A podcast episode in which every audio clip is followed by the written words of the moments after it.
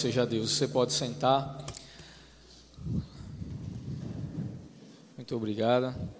Nós vamos hoje encerrar a nossa série de mensagens, Snapchat, a igreja ontem e hoje. Amém? É, se você não acompanhou os episódios anteriores, eu incentivo você a fazer isso. Estão lá no Spotify. E nós hoje iremos concluir. Foram apenas três mensagens foi curtinha essa série. A passada foram cinco, essas foram três.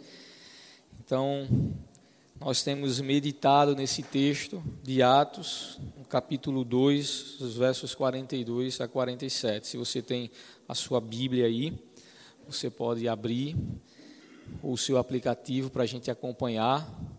Que bom, gente. Fiquei feliz agora. Vocês vieram tudo aqui para pertinho. Que legal.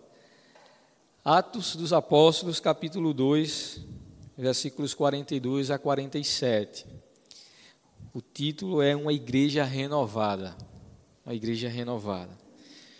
A gente tem ah, olhado para esse texto nesses três últimos domingos, aliás, dois, né, esse é o último, e a gente tem visto como que Deus ah, estava ali criando essa nova comunidade, fazendo surgir a essa igreja, que a gente lê então dizendo que eles se dedicavam ao ensino dos apóstolos e à comunhão, ao partir do pão e às orações. Todos estavam cheios de temor. E muitas maravilhas e sinais eram feitos pelos apóstolos. Todos os que criam mantinham-se unidos e tinham tudo em comum vendendo as suas propriedades e bens, distribuíam a cada um conforme a sua necessidade. Todos os dias continuavam a reunir-se no pátio do templo, partiam pão em suas casas e juntos participavam das refeições com alegria e sinceridade de coração, louvando a Deus e tendo a simpatia de todo o povo. E o Senhor lhes acrescentava todos os dias aos que iam sendo salvos ah, eu preciso ah, relembrar a vocês algumas coisas que a gente vem falando ao longo de toda essa série. Ah, essa série ah, eu tive como objetivo tentar fazer você ah, olhar para essa igreja que está surgindo aqui, essa, essa nova comunidade que Atos vai ah, nos relatar e realizar um snapshot, ou seja, um instantâneo é como que uma fotografia. A gente olha ah, para aquilo que ah, o texto está falando, então a gente consegue ah, identificar ah, exatamente como que era essa comunidade aqui, como é que ela, que ela se comportava, como ela era formada e qual era o seu objetivo. Afinal de contas, ah, tudo que passa a existir, passa a existir com uma finalidade. Então, essa nova comunidade estava surgindo, existindo, sendo formada. E qual era então a finalidade dela? Qual era o objetivo? A sua missão? A fim de que a gente então pudesse, é, com esse instantâneo dessa comunidade, fazer algumas aplicações para hoje, para a nossa comunidade aqui. Então, nós descobrimos no, no primeiro episódio que essa igreja é uma comunidade nova é uma comunidade totalmente diferente daquela que Deus, ao longo de todo o Antigo Testamento, a gente encontra, vem construindo, que era restrita a um povo, a uma etnia, a uma região geográfica específica. Mas agora não, essa comunidade ela é feita de todas as pessoas. Ela é para todas as pessoas. E ela é feita é por todas as pessoas não está mais exclusivo a uma região geográfica, não está mais exclusivo a uma etnia e um povo, mas todas as pessoas de todos os lugares são chamados ah, para participar dessa comunidade, desde que eles ouçam a mensagem do Evangelho, se arrependam dos seus pecados e passem a, é, com frequência, com regularidade, estar junto de outros que fizeram a mesma coisa, vivendo uma vida sob o temor de Deus. Então nós somos informados exatamente disso, que essa igreja é, é, era uma comunidade é, que tinha personalidades importantes que participavam dela. Mas mesmo assim, não, é, não era uma comunidade que era reconhecida pelo nome dessas personalidades. A gente tinha nessa comunidade alguém que todos nós conhecemos muito bem, que era o grande apóstolo Pedro. Pedro. Participava dessa comunidade. E embora houvesse Pedro ali e tantos outros também, essa comunidade não era reconhecida pelo nome desses homens, dessas pessoas. Não era a comunidade do Pedro, não era a comunidade do João, não era a comunidade do Mateus. Ninguém se referia àquela comunidade é, dando a ela nome de pessoas específicas, embora houvesse pessoas muito importantes que estavam participando ali. E a gente descobre então é, que essa comunidade ela vai ser identificada por um nome específico. As pessoas estão olhando para essa nova reunião de gente que está se juntando diariamente no templo e regularmente nas casas, compartilhando a vida. E as pessoas vão observar é, essa coisa que está surgindo, então vai perceber que eles são muito parecidos com alguém é, que tinha sido morto e crucificado. Essas pessoas que estavam se reunindo nessa comunidade regularmente para ouvir a mensagem do Evangelho, que estavam ah, se relacionando com outras, compartilhando a vida comum, a vida ordinária, elas eram muito parecidas com Jesus. Eles eram é como é pequenos cristos, cristãos. É esse o nome que é dado às pessoas que participam dessa comunidade.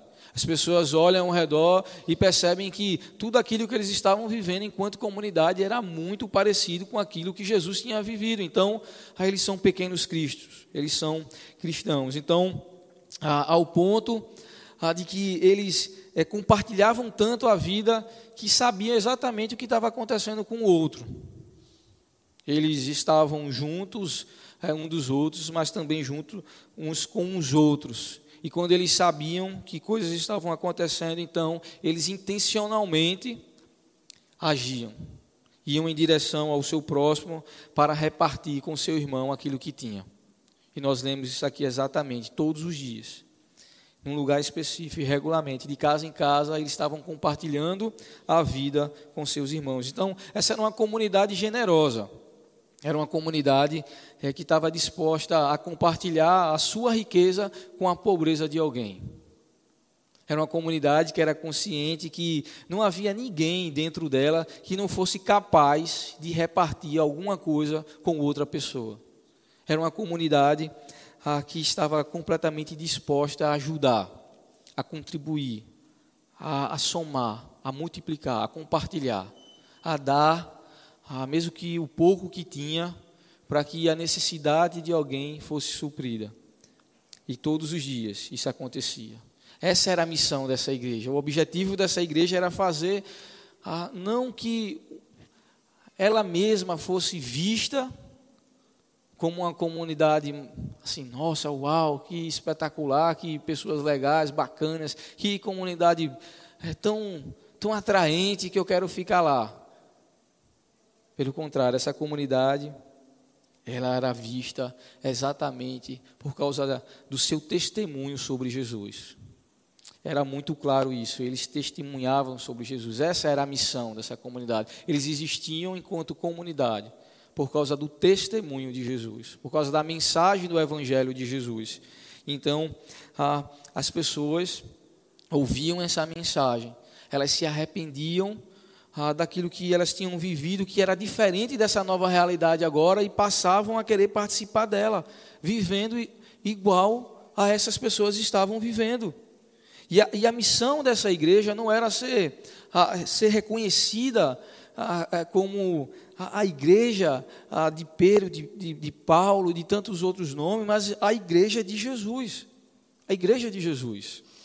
É, era Jesus o grande objetivo dessa comunidade era quem eles queriam que fosse é, é, visto, reconhecido. É pelo que as pessoas de fora observavam, não tanto pelo que elas viviam pessoalmente, mas enquanto elas viviam como comunidade. Não é que a vida dessas pessoas por si só fosse um testemunho apenas, mas o grande testemunho era a vida dessa comunidade. Você consegue entender? Cada um vivia sob o temor de Deus, mas era na reunião dessas pessoas, juntas, regularmente, que havia então o grande testemunho de que todos eram cristãos, pequenos cristos.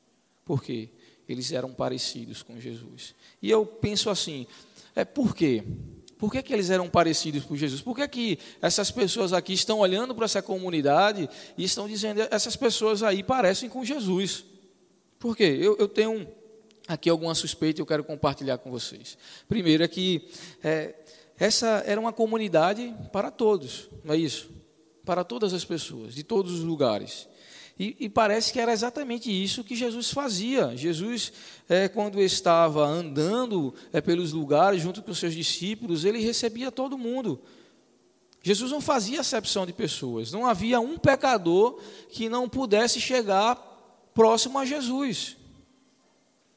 Mesmo que Jesus, uma feita, estando num lugar junto com um grupo de pessoas que eram religiosas, chamadas de fariseus, vê uma mulher que é intitulada, né, taxada, rotulada de, de adúltera, a chegar perto dele e derramar um, um frasco de perfume e as pessoas ficarem escandalizadas. Porque como assim? Como que, que uma pessoa como essa mulher pode chegar até Jesus? E tantos outros casos. Você vai lembrar. Jesus nunca é, impediu que nenhum pecador se chegasse até ele. Nunca. E essa era a comunidade que estava surgindo aqui, uma comunidade de gente que não fazia acepção de pessoas, que não colocava barreiras para nenhum pecador pudesse se chegar até Jesus, até Jesus. Então isso refletia quem Jesus era. Jesus não fazia acepção, essa comunidade não faz acepção. Essa comunidade agora é para todos os pecadores, inclusive Pedro, o grande apóstolo Pedro, inicialmente sem entender, é, precisa de uma revelação de Deus. E ele diz claramente, nós lemos domingo passado, Atos capítulo 10, ele diz: Agora eu entendo que Deus não faz acepção de pessoas. É verdade que ele veio especificamente para um povo, deu sua lei andou com esse povo no deserto, fez milagres e maravilhas, constituiu reis, tirou reis, o povo cresceu, virou essa nação grandiosa, mas agora o povo de Deus são todas as pessoas de todos os lugares que, ao ouvirem a mensagem do Evangelho, se arrependem e estão caminhando junto umas com as outras. Pedro então entende, essa comunidade é a comunidade de Jesus. É por isso que as pessoas estavam dizendo, porque as religiões se agregavam a, a, as raças eram segregadas, as nações eram separadas, mas aqui, nessa comunidade, não havia nenhuma raça, trigo, tribo, nação, língua, é homem, mulher, escravo, livre, todos eram um em Cristo Jesus. Essa é a comunidade, parecida com Jesus. Todos diante de Jesus podem se chegar para falar com Ele, para apresentar a sua vida e dizer: Jesus, eu preciso de um toque teu especial, eu preciso do teu perdão, eu preciso que o Senhor me ajude. Essa era a igreja. A segunda coisa é que essa comunidade ela estava junta regularmente. Porque veja, Jesus está é, junto regularmente com os seus discípulos. Ele começa o seu ministério fazendo o quê? Chamando pessoas para estar junto deles, não é isso? Marcos, no capítulo 13, verso 14, diz que Jesus chama as pessoas e chama as pessoas para junto dele, para estar com ele, compartilhando a vida. Então Jesus começa a reunir pessoas de todo tipo para estarem junto dele e com Ele. E aqui essa comunidade parece que está fazendo a mesma coisa. São pessoas diferentes, pessoas iguais a nós aqui, diferentes completamente, que por outro motivo não estaria aqui se não fosse o quê? O Evangelho de Jesus. Essa comunidade está vivendo essa realidade de gente diferente demais, de gente com, é, é, oposta demais umas às outras, ah, mas juntas, juntas, regularmente diariamente eles se encontravam. Inclusive, ah, se a gente olha para Jesus, a gente descobre que uma das pessoas que estavam andando com Jesus era alguém que a gente vai saber que era um traidor, mas Jesus está andando com ele. Jesus não coloca as pessoas diferentes ah, de lado, excluindo. Não, Jesus está andando com pessoas diferentes, fazendo com que elas se sentam, se sintam uma família uma família, um corpo, a partir do compartilhamento diário de suas vidas. Então essa comunidade estava assim, diariamente, a gente leu todos os dias, não foi isso? Todos os dias. Eles se reuniam, estavam juntos, eles se mantinham, eles se dedicavam, todos, todos. É a palavra que vai mais aparecer nesse texto. todos estavam juntos, assim como Jesus andou por cerca de três anos juntos, junto com outros homens e outros discípulos. Inclusive, na última noite que Jesus partiu o pão, é muito interessante você lembrar disso, porque a mesa do Senhor, ela representa exatamente isso. Aquilo que a gente faz mensalmente aqui na igreja, em muitas outras igrejas por aí, da ceia, do partir do pão, a, do beber o cálice, simboliza exatamente isso. Jesus, na última noite, ele partiu o pão e ele disse que todos que estavam ali deveriam fazer o quê? Comer um pedaço. Todos deveriam comer um pedaço.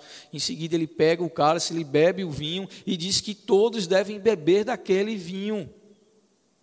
Que, inclusive, se não quisesse beber, não faria parte com ele.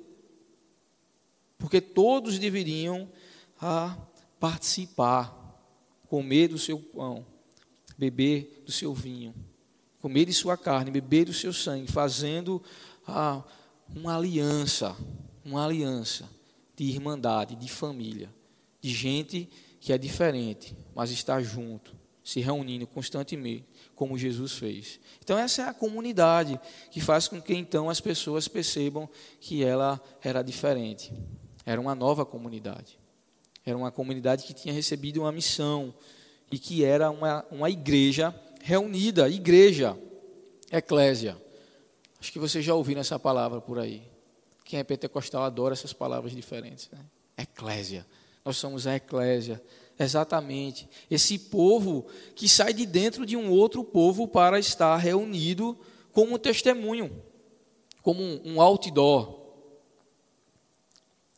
É isso que significa. E aqui nós estamos olhando para essa eclésia, para esse povo, para essa comunidade que, que está surgindo dentro de uma outra comunidade. Ah, e nós vamos fazer exatamente um snapshot, um instantâneo, para aplicar a nossa realidade hoje. Porque veja bem, uma igreja renovada é extremamente necessária. Essa coisa da renovação, ela, ela acontece na vida da gente. Tudo precisa do quê? De reparo, não é verdade? Você pode comprar seu carro novinho, eu comprei o meu, mas ele já está precisando de um monte de reparo precisa algumas peças serem renovadas, algumas coisas precisam ser ajustadas. Renovo, renovação, a gente está experimentando isso o tempo todo na nossa vida. A gente vive em meio a, a esse apelo para a renovação. Inclusive, é, você vai saber isso muito bem, porque tudo, inclusive é, no empreendedorismo, uma das coisas para ser sucesso é ser recorrente. Então, tudo ah, exige de você uma renovação. É por isso que você não consegue impedir que os boletos parem de chegar na sua casa. Mensalmente, os boletos estão sendo o quê? Renovados. Renovados. E a gente até que gostaria de parar com isso, que eles não chegassem mais, mas eles insistem em chegar. E eles não perdem o prazo. Não perde. No dia certo você recebe. Ele é renovado todos os meses. A gente até sabe que algumas coisas a gente não pode deixar de renovar. Tem coisas que mensalmente a gente precisa renovar. Não só mensalmente, mas também semanalmente, diariamente. Existem coisas que mesmo que a gente é, pudesse, a gente não, não abriria mão. Porque é, é necessário, a gente precisa renovar diariamente, faz parte da gente. Quantos aqui não gostaria de ter a sua casa renovada? Hein? Reforma na casa, uma nova casa. Quantos aqui não gostaria de verem os seus, seus guarda-roupas? As mulheres vão adorar isso, renovados. Um novo guarda-roupa, você chegar em casa e quando abrir a porta, novas roupas, tudo renovado. A gente ama essa coisa, a gente gosta de renovar, a gente anseia pela renovação. Quantos não gostariam de ter os seus relacionamentos renovados? A sua vida renovada, o seu casamento renovado ao seu trabalho renovado. A gente está buscando o tempo todo por isso. E não é diferente para a igreja. A igreja precisa ser renovada. E existem algumas coisas que a gente pode olhar para, esse texto aqui e descobrir como nós podemos ser uma comunidade renovada. A primeira coisa, se você observar no texto, é que repete com frequência, é, é, é, o seguinte: observe que diz que eles se dedicavam, no verso 42, e depois diz é, que eles estavam ah, continuamente, continuamente, se dedicavam e continuamente. Isso é muito significativo, gente, porque me parece que essa era uma igreja renovada em seus afetos. É quando a gente pensa na igreja, a, a gente então descobre que a gente tem um, uma grande dificuldade com os nossos afetos, os nossos sentimentos. A gente passa a se relacionar com a igreja a, de acordo com aquilo que a gente está sentindo. Então, se hoje, domingo, a gente não se acordou legal, se não está bem, se vai ter o jogo do nosso time preferido e ele perdeu, ou vai ser perto do horário do culto, ou se qualquer outra coisa aconteceu, a gente vai usando isso como uma baliza, como um parâmetro, então, para a gente poder se relacionar com a igreja. É assim com você? Poxa, eu não vou hoje à igreja não, por quê? Porque eu não estou me sentindo bem, eu não estou legal, eu não eu não estou bem para estar nesse lugar. Mas me parece que essa comunidade aqui é, era feita de pessoas como eu e você, ou não? Eles tinham seus problemas, eles tinham seus sentimentos, seus afetos eram tão aguçados quanto o nosso, mas independente daquilo que eles estavam sentindo, me parece que havia uma disposição nele, neles de permanecerem, de se dedicarem, de insistirem, independente de como estava o seu humor no dia. Uma igreja renovada passa a ser uma comunidade de gente que consegue regular os seus afetos, que não vive mais baseada naquilo que está sentindo. Não é mais os meus sentimentos que determinam a minha frequência na igreja. Não é mais como eu estou que determina se eu vou na igreja ou não, se eu participo de um serviço na igreja ou não. Porque se for isso, gente, então é impossível a gente se dedicar e a gente continuar insistindo, é ou não? Porque um dia você vai estar muito animado, aí no dia que você está desanimado, você não está. Sabe, eu tenho tentado é, conversar com todas as pessoas aqui do farol e acompanhado. Se você não, não, não chegou em você, se preocupe não que vai chegar. E eu tenho tentado ouvir a todo mundo, gente. E essa coisa não é só do farol é das outras igrejas que eu já passei. Muita gente que vem com toda a animação, porque ela está sentindo muito, está muito emocionada, está muito apaixonada, porque a paixão é isso, não é? Paixão é isso, você quer todo dia, toda hora, todo momento, e quando você tem, então, ah, eu estou satisfeito, aí agora eu não quero mais. E então você, você não vai, você não aparece, você pede para tirar seu nome. Você diz, olha, eu quero um tempo, por quê? Porque eu não estou bem, eu não estou legal. Por quê? Porque é, os meus afetos são importantes.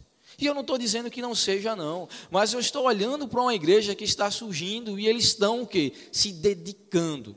Se dedicando. Eles estão insistindo. É por isso que a gente então usa essa palavra religiosidade, não é? Mas a religiosidade em si não é ruim. O grande problema da religiosidade são o quê? Os nossos afetos. É que a gente passa a fazer as coisas é, baseado não por causa a, da importância que aquilo tem, mas daquilo que está motivando a gente no momento. Então, se eu estou realmente interessado, por qualquer que seja a sua motivação, então estou lá. Você não, não, não se, se envolve, você não se dedica e você não insiste porque você entende a importância, mas é porque você está buscando satisfazer os seus sentimentos. É como que um drogado que se relaciona com a igreja, buscando uma satisfação. E no dia que não encontra mais, essa igreja não serve para mim. Esse lugar não é legal. Esse pastor não é legal. As coisas que acontecem aqui não são legais. Por quê? Porque eu não estou sentindo mais tudo aquilo que eu sentia. E eu tenho dito para algumas pessoas que passam muito tempo sem vir no farol, eu tenho dito, olha, você vai estranhar. E não é porque o farol mudou, é porque você mudou. É porque você se afastou, é porque você está distante, é porque você deixou que seus afetos fossem o guia da sua vida nessa relação com a igreja. E o que deve ah, guiar a nossa vida e a, e a nossa relação com, com essa comunidade não pode ser apenas os nossos afetos. Porque, sinceramente, meus irmãos, se fosse pelos meus afetos, eu nem estaria aqui hoje. Porque você acha que eu estou todo dia ou todo domingo motivado para estar aqui? Eu preciso ser sincero, isso é uma verdade. Eu acho que qualquer pastor que disser que todo domingo está motivado para a igreja, ele não está sendo honesto. Mas a gente está aqui. E por quê? Porque os meus sentimentos importam, mas nem sempre os meus sentimentos é, dizem sobre a verdade, sobre a realidade, sobre a importância daquilo que eu faço. E eu tenho descoberto que os dias que eu menos tenho vontade de vir para a igreja é os dias que eu mais volto renovado para casa. É o dia que Deus fala de uma maneira completamente diferente. Porque uma igreja renovada precisa exatamente ter seus afetos regulados. Não pode ser uma igreja ah, de pessoas que estão sendo guiadas o tempo todo pelos seus sentimentos. Não pode ser é, composta por gente que, um, que só vem na igreja no dia que estão legais, no dia que, que elas engatam uma marcha que passam muito tempo é, na bed, aí elas não vêm mais. A igreja, para ser renovada, precisa ser renovada em seus afetos, precisa ser renovada em seus relacionamentos. Porque observe que eles compartilhavam tudo uns com os outros. Parece que os relacionamentos dessas pessoas eram ah, renovados por causa ah, daquilo que eles viram em Jesus. Então eles não se colocavam numa, numa disposição de compartilhar a vida com, com seu irmão nessa comunidade a partir de outra coisa senão a, a palavra de Deus. Por isso que é interessante que começa dizendo que ele se dedicava ao ensino dos apóstolos. E, e o que é o ensino dos apóstolos? A mensagem a de Jesus. E qual era a mensagem de Jesus? Que Deus estava agora, por meio de Cristo, fazendo que o homem afastado e perdido voltasse a ter relacionamento. É aquilo que a gente vive falando aqui, de um relacionamento que é primeiro com Jesus, depois consigo, depois com o próximo. Então, uma igreja renovada é uma igreja que se relaciona. É uma igreja é, que não vê a hora de chegar o domingo para estar todo mundo junto, no culto, adorando a Deus, louvando a Deus, dizendo aleluia. Toda a criação te louva, inclusive nós estamos aqui para louvar o teu nome, Jesus. Uma igreja renovada ah, não fica ah, perdendo tempo durante a semana, mas ansiando por chegar o dia em que vai estar numa casa, junto com outros irmãos, para comer um churrasco, para comer um pão com atum, para fazer uma hamburgada, para comer a sopa. Não é isso? É essa igreja, gente. A igreja renovada anseia por estar junto, porque ela deseja relacionamento, relacionamento. Porque Jesus foi quem primeiro fez a, a, a atitude em direção a nós. Ele nos trouxe para perto dele e quando ele fez isso, ele trouxe outras pessoas. Então essa é uma igreja que não que não hesita em se relacionar. É uma igreja renovada em seus relacionamentos. E é uma igreja renovada em sua espiritualidade. Porque o texto diz é que então havia sinais, não é isso? Versículo 43, maravilhas feitas pelos apóstolos, pelos discípulos de Jesus que estavam ali vivendo essa comunidade. Era uma espiritualidade é, repleta ah, do favor de Deus. Às vezes nós, enquanto comunidade, não experimentamos milagres de Jesus, porque a gente precisa regular os nossos afetos, a gente precisa dar importância aos nossos relacionamentos comunitários, para que então a gente possa desfrutar de uma espiritualidade da qual Deus então possa ser louvado. O texto termina dizendo que eles louvavam a Deus e tinha a simpatia de todas as pessoas, e o Senhor acrescentava diariamente o número daqueles que iam sendo salvos. Porque esse é o maior milagre. É a salvação de pessoas. E só quem pode fazer isso é Jesus. Não somos nós. Nós nos reunimos, nós regulamos os nossos afetos, nós nos comprometemos a nos relacionarmos. E nós vivemos uma espiritualidade ah, debaixo do temor de Deus, de acordo com Sua palavra, e então, inevitavelmente, irmãos, Deus faz milagres. Deus realiza curas, prodígios, salvação de pessoas. Porque essa é uma igreja renovada. Então, para você refletir e praticar, qual tem sido a sua relação com a igreja? Com essa comunidade, a sua relação com essa igreja, com a sua igreja, ela tem sido guiada é, pela palavra de Deus ou pelos seus afetos? O que é que tem guiado você?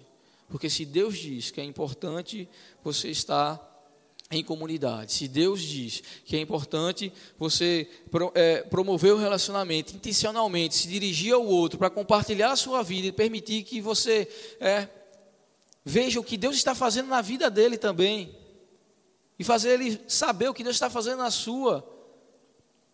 Se não for isso, se é o seu sentimento, se você então só vive essa vida na igreja com base em seus sentimentos e não a palavra de Deus.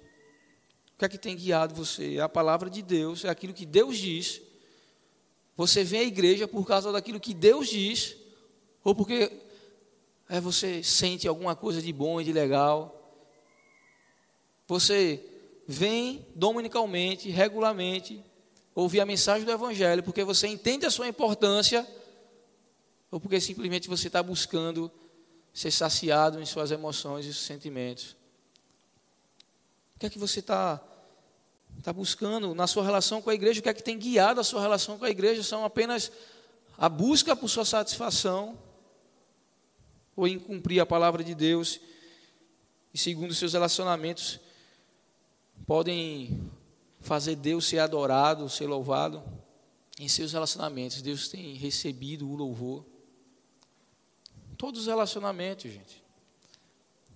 Deus pode ser glorificado na vida que você tem compartilhado com outras pessoas. Jesus pode ser visto. Deus está ali. Como andam as suas relações? Em último, sua espiritualidade está quente ou fria? Como está a sua espiritualidade? E lembre-se que os mornos serão rejeitados. Eu coloquei essa palavra para não ser tão agressivo, mas o texto bíblico diz que serão vomitados. Se você é morno, cuidado. Porque Jesus disse que os mornos serão vomitados de sua boca. Na igreja de Jesus, na comunidade que Jesus está reunindo, a gente observa que são pessoas renovadas, que estão ali, ah, vivendo uma vida ah, que supera suas, suas emoções uma vida que ah, está em direção ao outro por meio dos relacionamentos, e uma vida que se mantém numa espiritualidade sempre constante, sempre maior. Se você olhar para a sua vida aí e não perceber que houve um crescimento espiritual, meu irmão, cuidado. Porque a Bíblia diz que o caminho daqueles que andam com Jesus, dos justos, que foram justificados por Jesus, é como a luz a da aurora, que vai a ficando claro cada vez mais. Se você viu o sol nascer, você sabe muito bem. Está tudo em trevas e de repente vai brilhando, brilhando, brilhando até ser dia claro. Então, se você vive uma vida com Jesus, se você está dizendo que vive uma vida com Jesus, e você não está sendo renovado, se você não vive essa renovação, cuidado. Cuidado. Vamos ficar de pé, irmãos.